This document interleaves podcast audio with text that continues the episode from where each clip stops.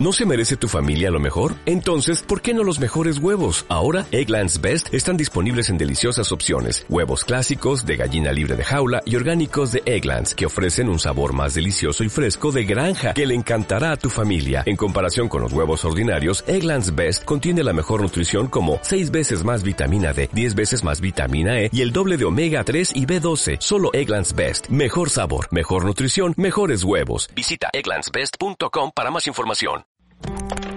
Bienvenidas y bienvenidos al primer episodio de Archivo Emergente, un podcast del proyecto especial bicentenario para pensar el pasado, el presente y el futuro del Perú a la luz de la pandemia. En este episodio hablaremos de la crisis sanitaria. Nos acompañará Marcos Cueto, historiador de la salud y autor de El regreso de las epidemias. Empezaremos este episodio con una advertencia. Lo que escucharemos a continuación es un audio registrado el 21 de junio del 2020 por las enfermeras de la sala neonatal de cuidados intensivos del Hospital Segundo de Tarapoto. Además de la tensión en las voces, vamos a escuchar un sonido muy molesto.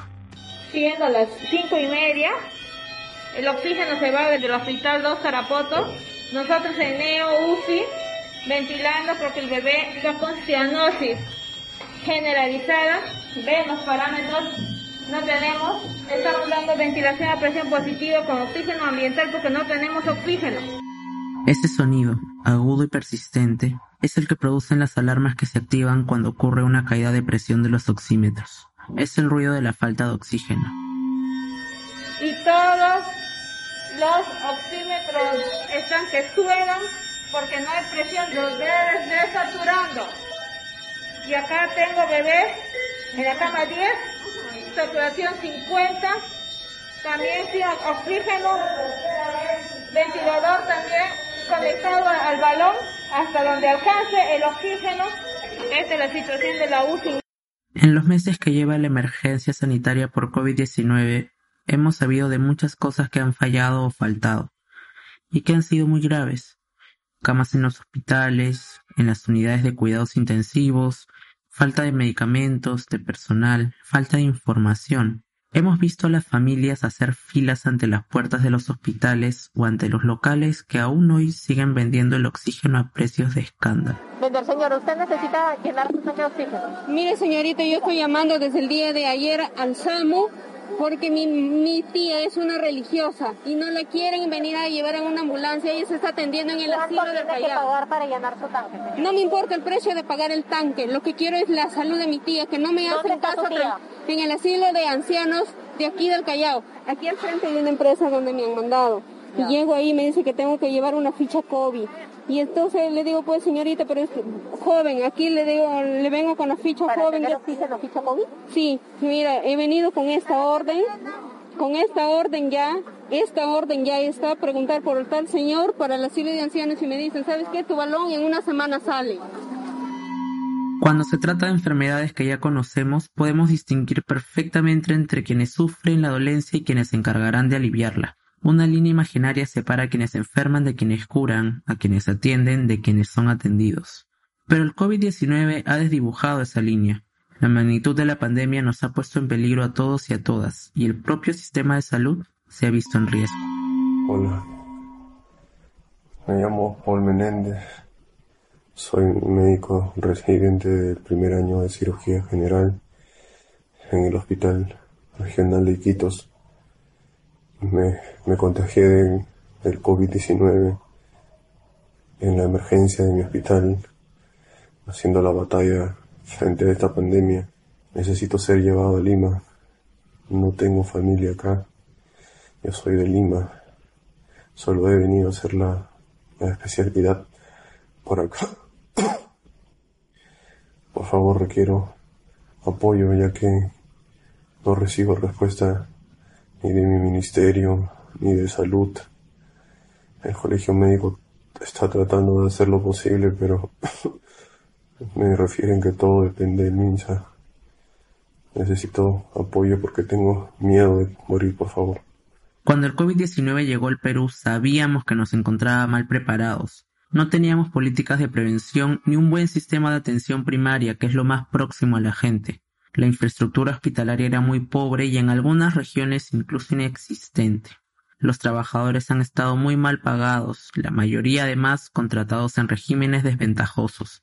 Por décadas el país no mejoró lo suficiente su capacidad para enfrentar males endémicos como la tuberculosis, la malaria o el dengue. Sin pandemia ya estábamos mal. Un signo de esta situación lo encontrábamos en los problemas increíbles, hasta para conseguir una cita médica en algunos de los sistemas públicos. nosotros venimos de otro sitio. Yo, vengo, de, otro departamento. Y mire, estoy acá, tengo una semana con documentos, he venido traslado de Maldonado para acá y hasta ahora no me atienden. ¿Cuál es la gravedad de, de usted o de, del que se está atendiendo? ¿Es muy muy urgente que se atienda ahorita en el consultorio? Obviamente, me imagino que han esperado hace un mes los que han sacado cita y hoy día tenían que atenderse y es lamentable que no haya atención. Nuestra constitución política dice que todos tienen derecho a la protección de su salud, la del medio familiar y la de la comunidad, así como el deber de contribuir a su promoción y defensa.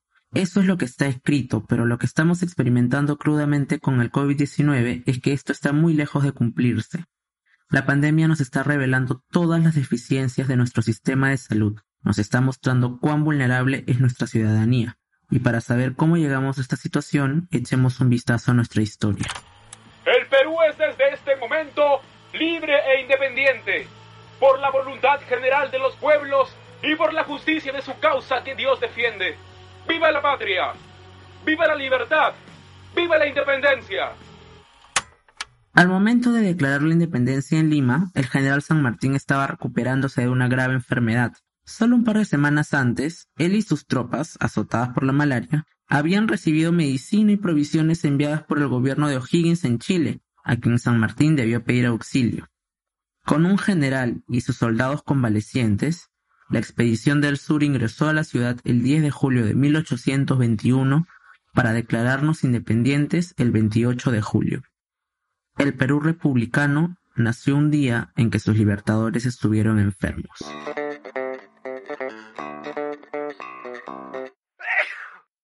Parece que las enfermedades nos acompañan desde hace mucho. De hecho, si vamos un poco más atrás en la historia, podemos hablar de la terrible relación entre la invasión española y la presencia simultánea de tres grandes enfermedades que diezmaron a la población en América, la gripe, el sarampión y sobre todo la viruela. Con millones de muertes, la conquista fue experimentada como un verdadero cataclismo que llevó al borde de la extinción a las sociedades que poblaban estas tierras. Este es Archivo Emergente, la pandemia y el país que imaginamos, un podcast del proyecto especial Bicentenario.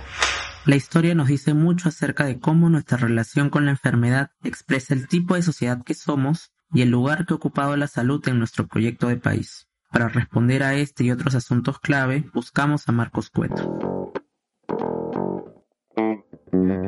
Marcos Cueto es un historiador de la ciencia y la medicina. Ha estudiado las diversas etapas por las que ha pasado el sistema de salud de nuestro país y en Latinoamérica, y en particular ha publicado textos a referencia sobre las enfermedades y las epidemias. Para este episodio de Archivo Emergente conversamos con él, como hacen los pacientes y los médicos, para tener un diagnóstico. Empecemos por conocer los antecedentes. Durante la mayor parte del siglo XIX eh, existió un modelo muy fragmentado en que diferentes instituciones respondían a los problemas de salud como si fueran emergencias. Eh, esas instituciones eran las municipalidades, la iglesia, que estaba a cargo de los hospitales y de los entierros, y una institución sui generis que llega hasta el siglo XX que se llamó la beneficencia, que era como una institución caritativa que administraba hospitales, que asociaba grupos privados y públicos eh, y cofradías religiosas para atender los problemas de salud. El Estado, durante la mayor parte del siglo XIX, no tuvo una política nacional con respecto a los problemas de salud. Eh, ese fue el primer modelo. Hay un segundo modelo que es durante buena parte del siglo XX, que comienza cuando se crea una dirección de salubridad en 1903 que aspira a ser un organismo nacional y a absorber las funciones de las municipalidades y de los otros organismos, incluyendo la Iglesia. y un modelo que un poco se asienta algo más con la creación del Ministerio de Salud en 1935. Pero fue un modelo en parte creado, eh, inspirado en modelos europeos, en que la salud pública era una función del Estado y una obligación, era una obligación del Estado y un derecho a los ciudadanos. Y ese tipo de Estado nunca existió en Perú, nunca existió completamente. Entonces, ese anhelo de crear un organismo nacional eh, nunca llegó a realizarse plenamente. Y desde los años 80 y 90, cuando viene con más fuerza una influencia neoliberal, eh, se va a generalizar un modelo en que la salud ya no es una obligación del Estado, sino una intervención costo efectiva eh, para atender alguna de las urgencias sanitarias de la población y para ayudar al crecimiento económico. Entonces, eso ha sido como los tres grandes modelos y este último es el que más ha predominado en las últimas décadas y el que nos ha encontrado en la epidemia de COVID-19. Jamás, señor ministro de Salud, fue la salud más mortal. Y la migraña extrajo tanta frente de la frente y el mueble tuvo en su cajón dolor. El corazón en su cajón dolor. La lagartija en su cajón dolor.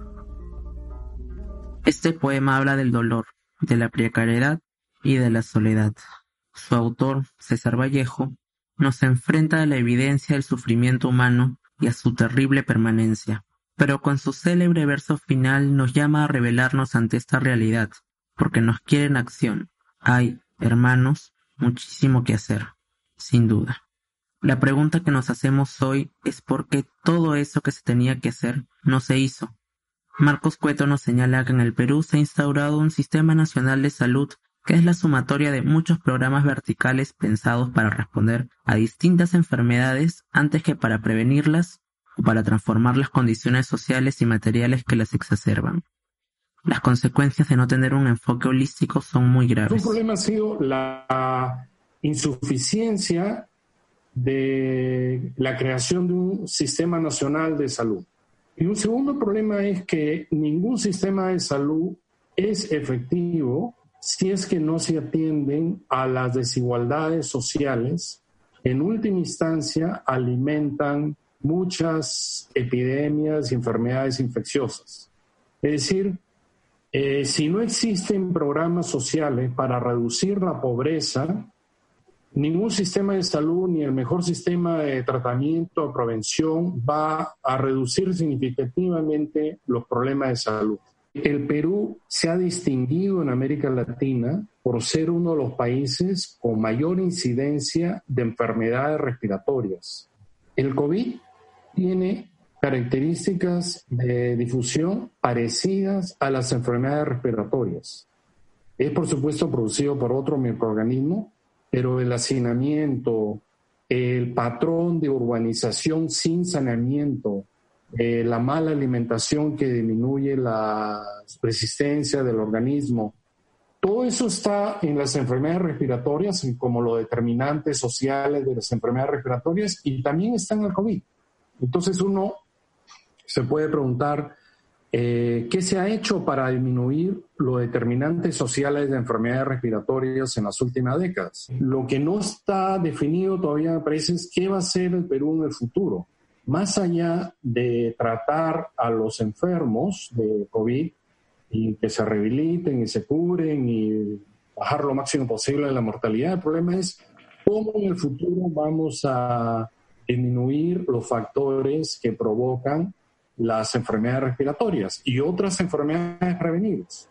Marcos Cueto nos habla entonces de dos grandes y viejos problemas que afectan nuestro presente, que no hemos logrado tener un sistema universal de salud y que no hemos enfrentado la desigualdad, es decir, los determinantes sociales de la salud. Si la pobreza y la precariedad no se superan, las enfermedades más duras nos seguirán afectando de gran modo, sobre todo los más pobres. Y cuando las cosas lleguen a crisis, no habrá institucionalidad que aguante esta demanda.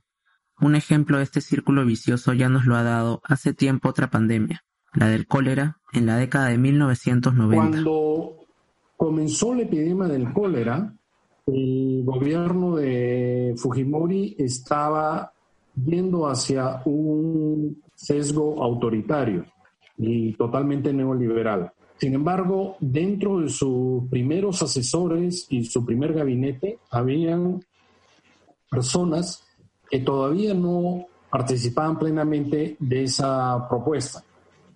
Entre ellos, eh, su primer ministro de salud, que fue Carlos Vidal Laiseca, un peruano muy distinguido de la Organización Panamericana de la Salud, y que al comienzo de la epidemia aplicó medidas racionales recomendadas por las agencias mundiales de salud. Pero en medio de la epidemia, Fujimori cambió de ministro. Cambió porque seguramente algunos recuerdan de que Fujimori eh, comió un ceviche en el restaurante Costa Verde diciendo de que en verdad la culpa la tenían los sucios.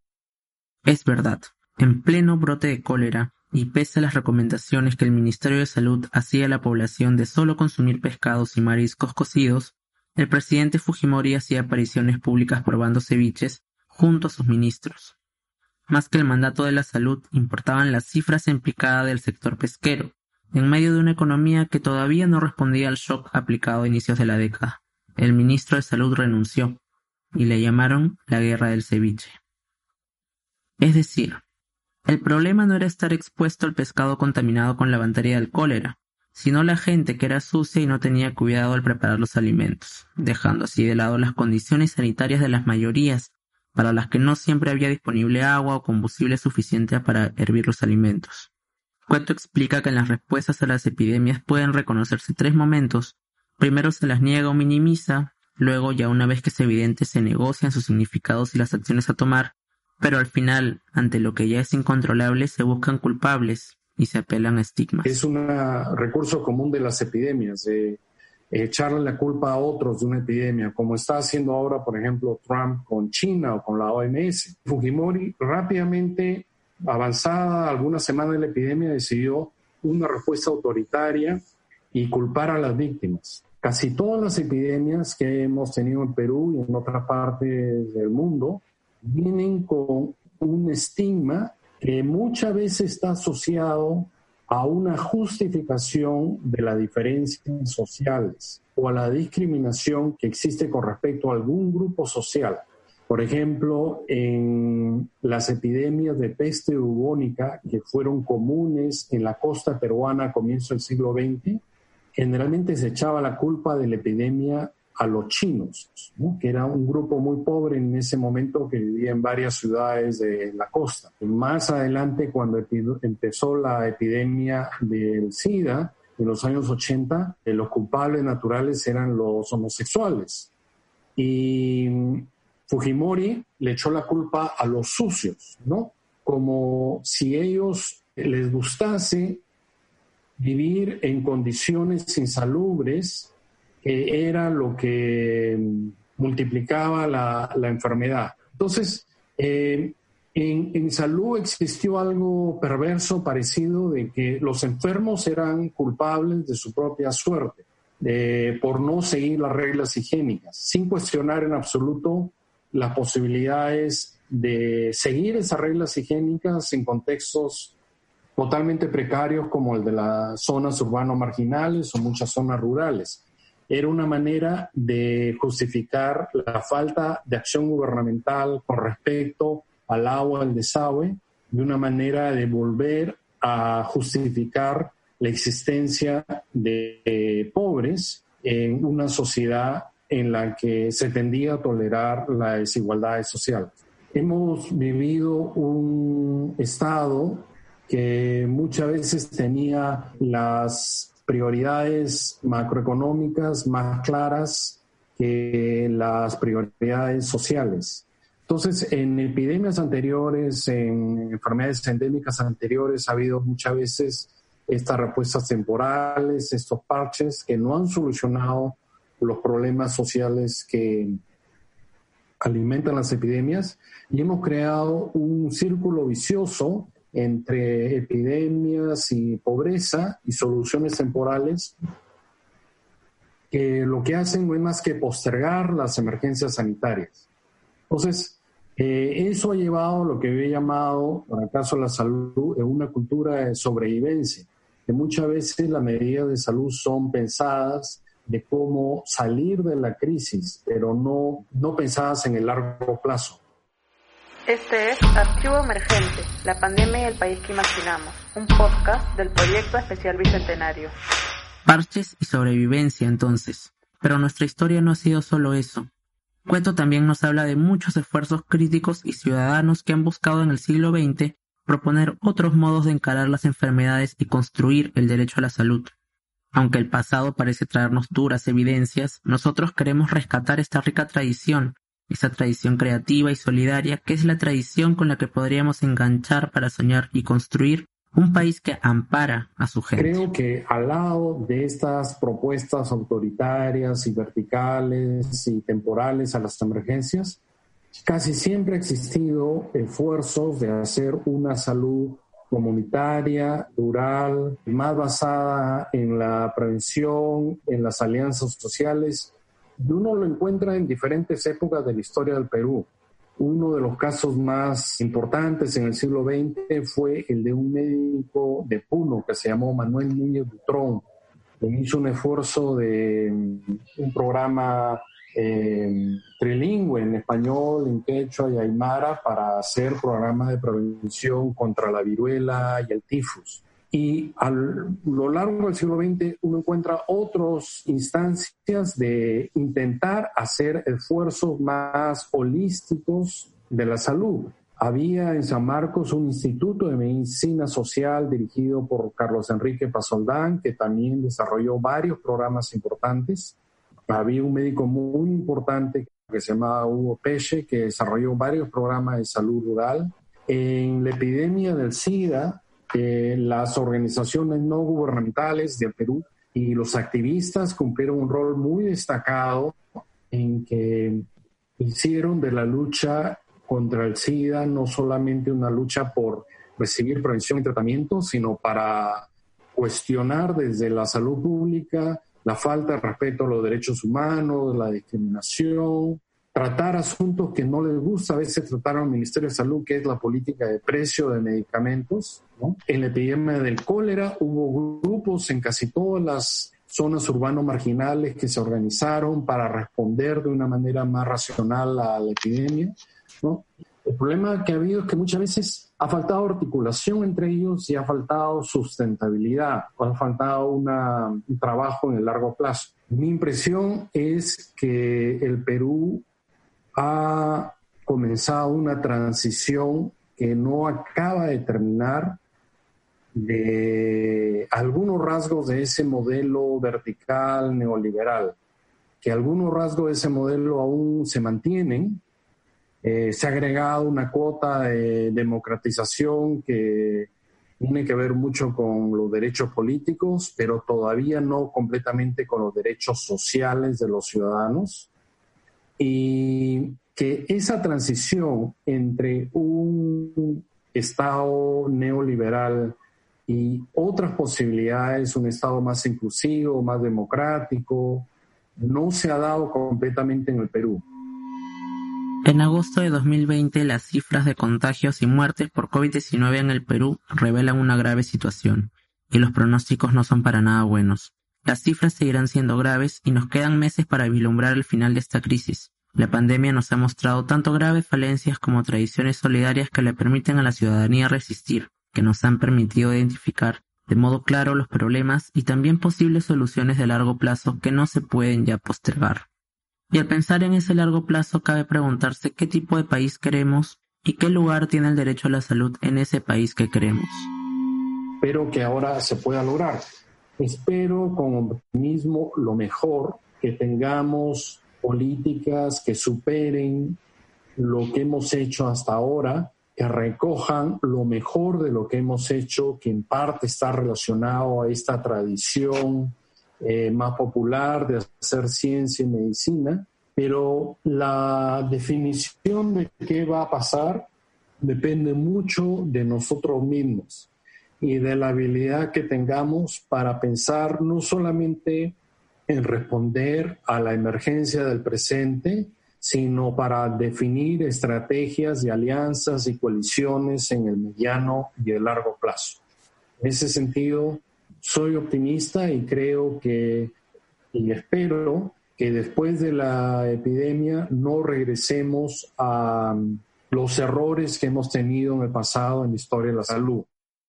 En este episodio de Archivo Emergente, hemos tratado de entender las razones de la distancia entre el ideal de la salud como un derecho y la terrible realidad que nos muestra el COVID-19. Hemos buscado algunas respuestas en la historia, no con un ánimo fatalista, sino para reflexionar qué lugar ha tenido la salud en nuestro proyecto de país y también para pensar qué lugar queremos que ella tenga ahora que cumplimos 200 años de vida republicana.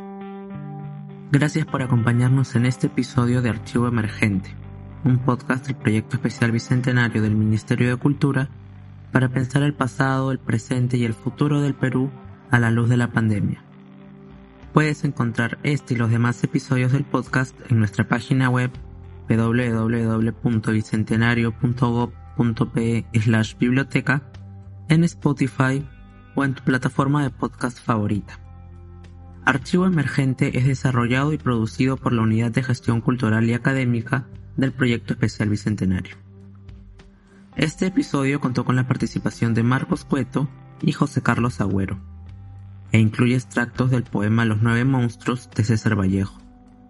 La coordinación y locución estuvo a cargo de Berta Prieto Mendoza y la dirección general fue de Jaime Vargas Luna, ambos de la Unidad de Gestión Cultural y Académica del Proyecto Especial Bicentenario. Recuerda que puedes descargar y retransmitir este y todos los podcasts del Proyecto Especial Bicentenario en tus redes sociales. Si eres maestro o maestra, estaremos muy felices si los usas con tus estudiantes. Y si eres un profesional de radio, siéntete libre de usarlos en tu programación.